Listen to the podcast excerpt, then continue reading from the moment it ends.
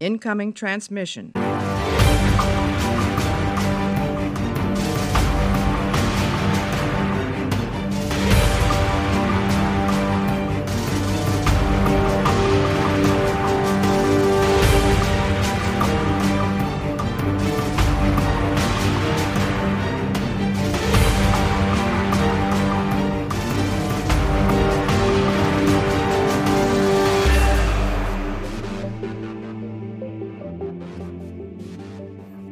Hallo und herzlich willkommen auf eine Kippe Nummer 7. Bei mir wieder Mario Staas. Hallo Mario. Hallo liebe Zuhörer, hallo liebes Chris. Auf eine Kippe bedeutet ein zufällig gelostes Thema aus unserer Zettelsammlung und 20 Minuten Zeit, aber keine Recherche. Das heißt, wir reden einfach frei von der Leber weg. Mario, grün oder orange hätte ich anzubieten. Was hättest du gerne? Gerade Pink. eben hatten wir orange. Pink habe ich nicht, Mensch. Ja, dann nimm grün. Grün? Dann nehme ich grün. Hm, Ich nehme den hier. Der ist gut. Der riecht schon mal gut. Krieg der Welten. Sämtliche Varianten. Uh. Au. Au. Wieso? Was ist los? Willst du etwa nicht mit mir über den fantastischen Tom Cruise Film reden? Soll ich jetzt? Nein. Na, nein, der Film war gar nicht so schlecht. Das einzige Problem war Tom Cruise. Ich darf mal ganz kurz, ich bin an mein Bücherregal gerollt und habe das Buch aus dem Regal genommen und würde mal ganz kurz den Klappentext vorlesen.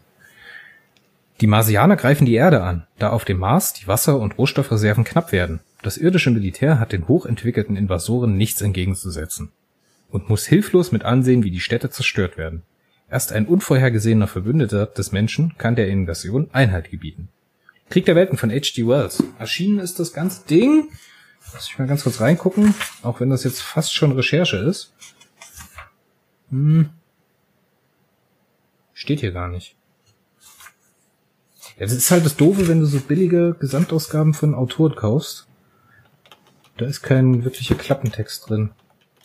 Erstmals 1898 ist er erschienen. Ja, Hast du es überhaupt gelesen?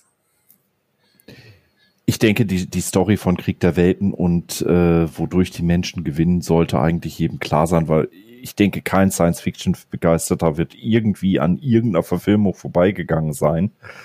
Äh, gelesen habe ich das Buch selber nicht, nö. Äh, die Story war mir halt ja schon durch die verschiedenen Verfilmungen bekannt. Ist halt ein, Ähm, es ist halt ein Phänomen, ne? Also wir können ja jetzt dreistufig drüber reden. Es gibt ja einmal das Hörspiel, dieses wann ist irgendwie 30er, 40er, 50er. 30er, ich weiß es 40er, gar nicht mehr. 50er Jahre, ne? Irgendwie sowas. Wurde damals ein Hörspiel produziert, was dann auch im Rundfunk ausgestrahlt wurde in Amerika. Und dieses Hörspiel wurde aber von der Bevölkerung als News-Sendung verstanden. Und viele Ja, Leute dachten dann, dass es halt eine echte Invasion von Aliens gegeben hat. Wir hatten es letztens schon, wir hatten dann H.G. Wells und Orson Welles, Ja. weil sie sich ja nun gleich sprechen, fast schon durcheinander geschmissen, weil das Hörspiel war ja von Orson Welles. Ach echt? Hau ich das jetzt echt durcheinander? War das das gar nicht? Ja, H.G. Wells ist der Autor des Buches und Orson Welles, Welles ist der äh, äh, Macher des Hörspiels. Aber das gehört doch zusammen, inhaltlich, oder? Habe ich das jetzt falsch im Kopf? Ja, das Hörspiel von Orson Welles basiert auf dem Buch von H.G. Okay. Wells. Sie sind Ja. aber nicht verwandt und nix. Okay, ey, Mann, jetzt hast du mir Blutstutz. Das wäre natürlich jetzt ein absoluter Paradigmenwechsel für mich gewesen, wenn das eine andere Story gewesen wäre. Ich habe selber Nein. nie gehört, das Hörspiel, muss ich sagen. Ich kenne immer bloß Was- diese Anekdote. Ich muss sagen, ich kenne die Verfilmung aus äh, verschiedenen Jahren. Natürlich gab es da auch diese komische aus den 50er Jahren, wo die Tweepods halt keine Tweepods waren, sondern fliegen konnten. War jetzt nicht so das Riesending. Ähm, die Tom Cruise-Verfilmung war jetzt nicht so schlecht. Jetzt mag man über Tom Cruise als Schauspieler auch, auch ich, ich persönlich kann ihn überhaupt nicht ab denken, was man will. Und ja, Dakota Fanning als, als dauerschreiendes Mist, als dauerschreiendes Gör, äh, ja, okay. Aber optisch war es auf jeden Fall schon mal okay. Ja. Unlogik im, im Film mit, mit die Marsianer transportieren die Maschinen, äh, beziehungsweise die Besatzung an Bord der Maschinen, die in der Erde schon seit Jahrhunderten verborgen sind. Ja, okay, lass es Blödsinn sein, wie es will. Äh, es war Ganz ehrlich? auf jeden Fall sehr schön. Hände auf den Tisch. Tom Cruise ist mein absoluter Lieblingsschauspieler. Ich finde das Ja, so eine coole Sau. Und ich finde auch War of the Worlds, bei dem kannst du gucken. Man muss es nicht gucken, ist kein, wirklich kein guter Film. Er ist aber trotzdem unterhaltsam und Tom Cruise macht den Film einfach nochmal besser, weil der einfach, den kannst du hinstellen und der spielt dir das einfach weg. Auch, Ich bin da anderer Meinung, aber das ist so eine reine Geschmackssache. Wer unbedingt Tom Cruise gucken möchte, kann den Film gucken. Also er ist auf jeden Fall keine Zeitverschwendung. Ja, ich, ich selber würde den jetzt im 10-Punkte-System auf jeden Fall oberhalb 5 Punkte ansetzen. 6 bis 7 Punkte. ja, das, das das, ist- fair, das ist fair. Äh, er mag seine Mankos haben, aber er hat natürlich auch schöne Sachen drinne, äh, die jetzt nicht jedem gefallen. Äh, die äh, Menschen, die da einfach aufgeknackt werden, damit das Blut von ihnen diese außerirdischen Pflanzen düngt. Okay, mag grafisch ein bisschen eklig sein, fand ich aber eine gute Idee, um dem ganzen Thema noch ein bisschen äh, Logik mitzugeben, warum die überhaupt unsere Erde überfallen. Viel interessanter fand ich persönlich eigentlich die Fortsetzung von äh, Krieg der Welten, als die Marsianer gewonnen hatten.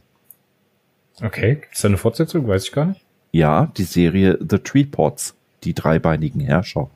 Mhm. Von wann ist die denn?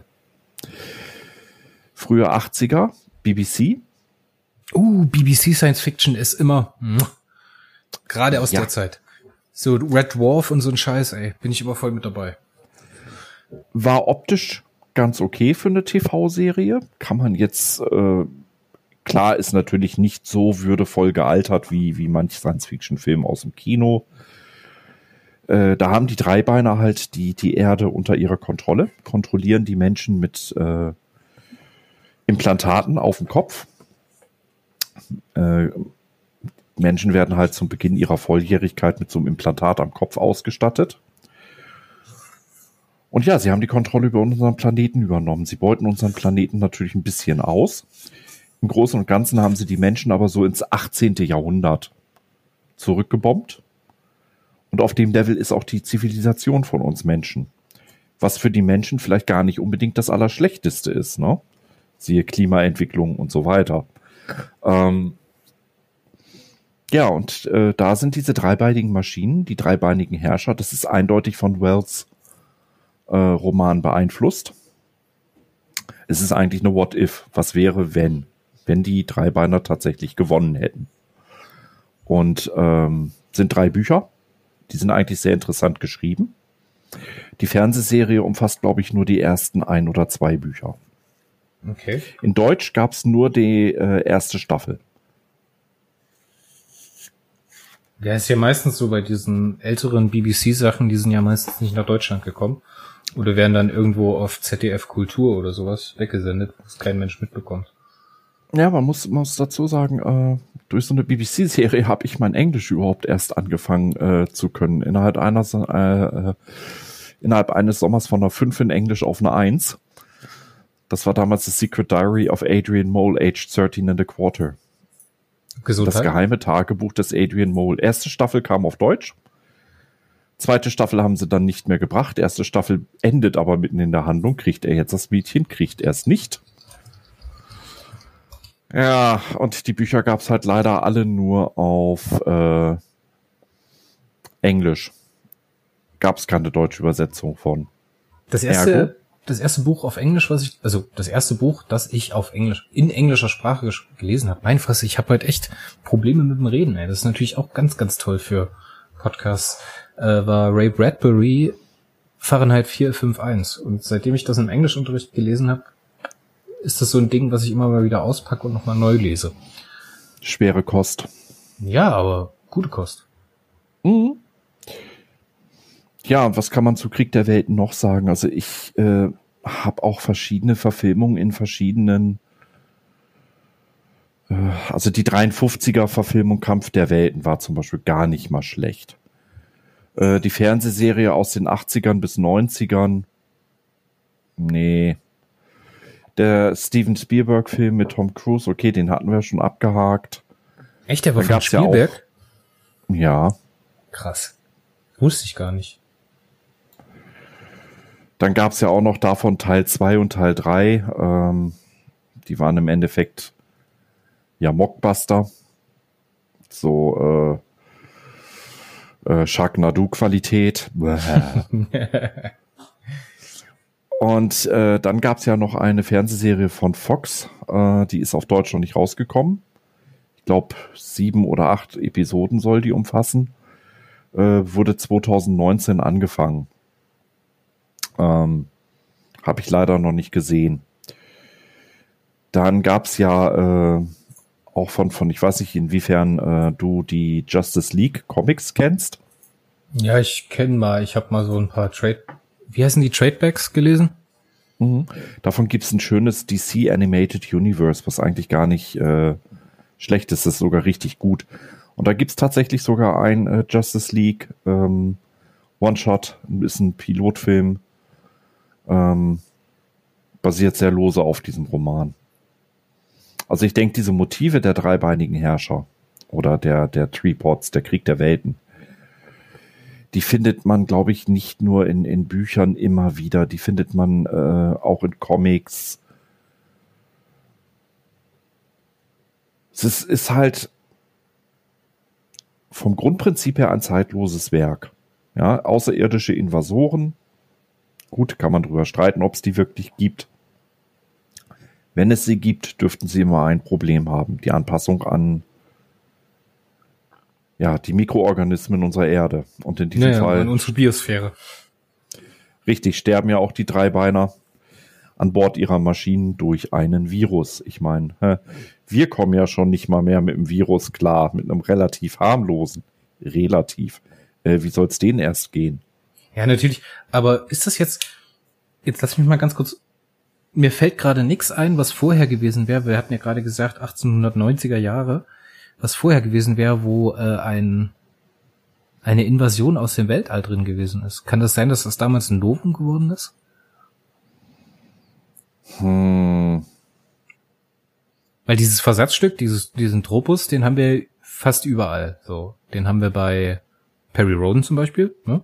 Am Anfang die Angst vor der Alien-Invasion. ich, muss, ich muss sagen, ich kenne mich so in Literaturgeschichte gar nicht aus. Ich, ich denke, da wird es schon vorher Werke gegeben haben, die so ähnlich sind. Aber mir fällt jetzt partout nichts ein. Das dürfte das berühmteste sein, was, was eine Grundlage mit für die ganzen Sci-Fi-Invasionsstories gebracht hat. Wobei es ja witzigerweise eigentlich gar nicht um Science Fiction in dem Roman ursprünglich ging. Ne? Es war ja eigentlich eine Satire. Ist das so? Ja. Krieg der Welten war eigentlich eine Satire auf äh, das britische Empire und seine Politik gegenüber Kolonien. Okay. Ja, und die großen, äh, da, da muss man einfach sehen, die Marsianer sind, sind die Briten. Und im Roman die Briten, das sind halt die Kolonialvölker. Und wer bringt das große britische Empire, was alles versklavt und niedermacht, äh, zu Fall? Das primitivste aller Lebewesen.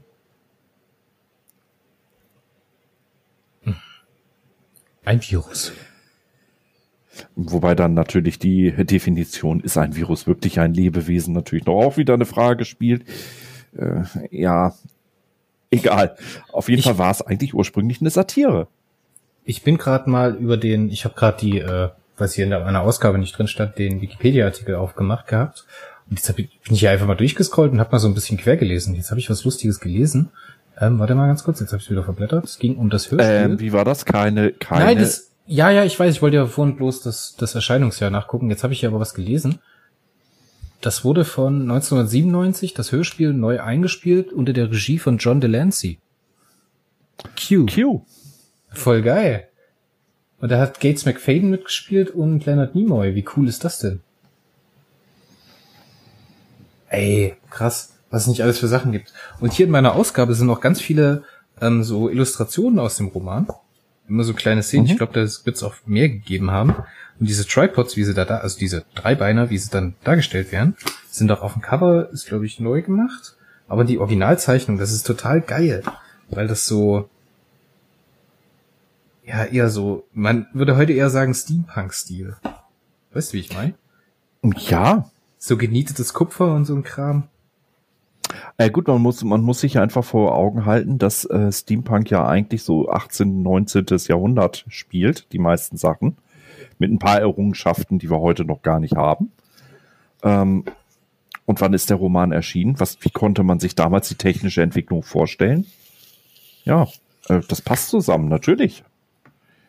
Könnte man vielleicht auch als einen der ersten, obwohl da äh, kein Dampf drinne vorkommt in dem Sinne, außer bei den Kriegsschiffen der Briten. Ja, vielleicht ist es auch ein bisschen optischer Einfluss für Steampunk gewesen. Will ich nicht ausschließen. Ja, nee, ich glaube, das kannst du so nicht nehmen, weil das Problem bei Steampunk ist ja, also Science Fiction, klar, man versucht sich einen Konflikt in der Zukunft oder eine Geschichte in der Zukunft auszudenken und extrapoliert dann die eigenen Vorstellungen von Raumflug. So. Bei uns sehen Raumschiffe irgendwie komischerweise relativ ähnlich wie Space Shuttles aus. So. Man, diese Form sieht, findet man immer wieder. Ist ja auch bei Perry Rowan, diese irdische Rakete wird ja dann auch so beschrieben, bis man dann später zu den Arkoniden kommt.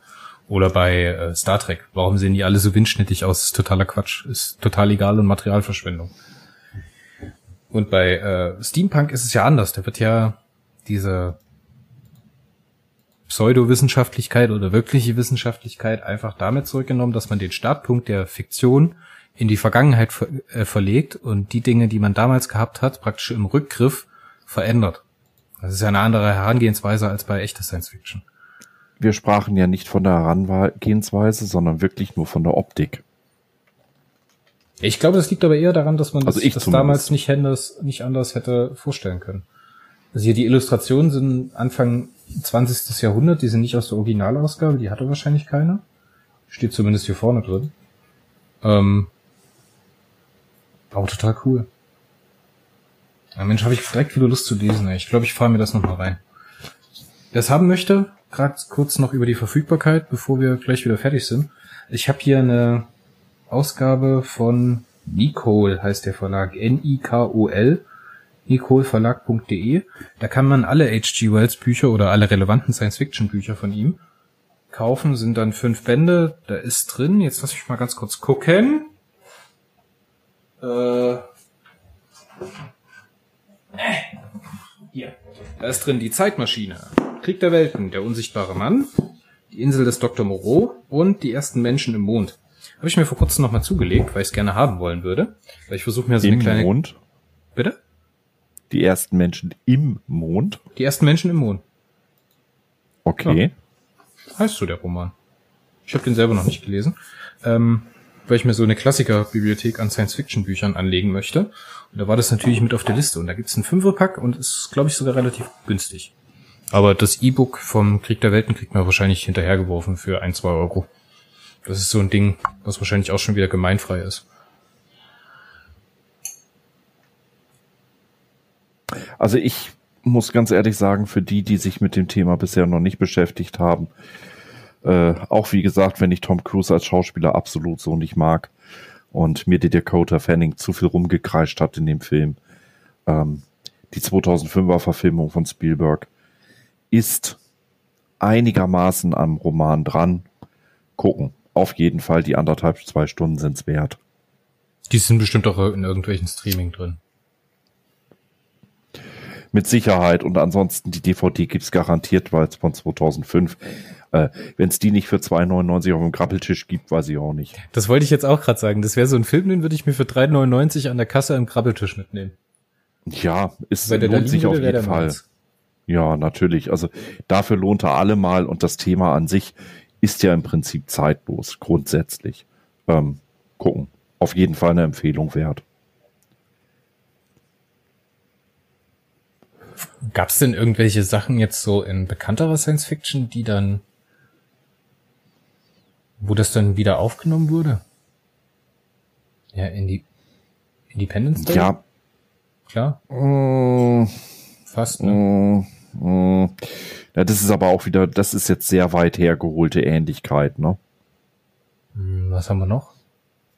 Also wo, wo man es zum Beispiel finden kann, ist, äh, daran erinnere ich mich noch, äh, die Liga der außergewöhnlichen Gentlemen, der zweite Film, der ja nie verfilmt wurde. ja, ja, ja, ja, ja. Äh, aber die Comic-Serie, ja, die dem Ganzen äh, zugrunde liegt, die zweite Miniserie über vier Hefte, die spielt äh, tatsächlich während der außerirdischen Invasion der Marsianer. Was gibt's da noch? Was da so reinschlägt in die Kerbe? Ja, wie gesagt, die dreibeinigen Herrscher auf jeden Fall. Das ist, ist das am stärksten, aus meiner Sicht am allerstärksten von diesem Original beeinflusste, ja, ich möchte fast sagen Cover. Hast du District 9 gesehen?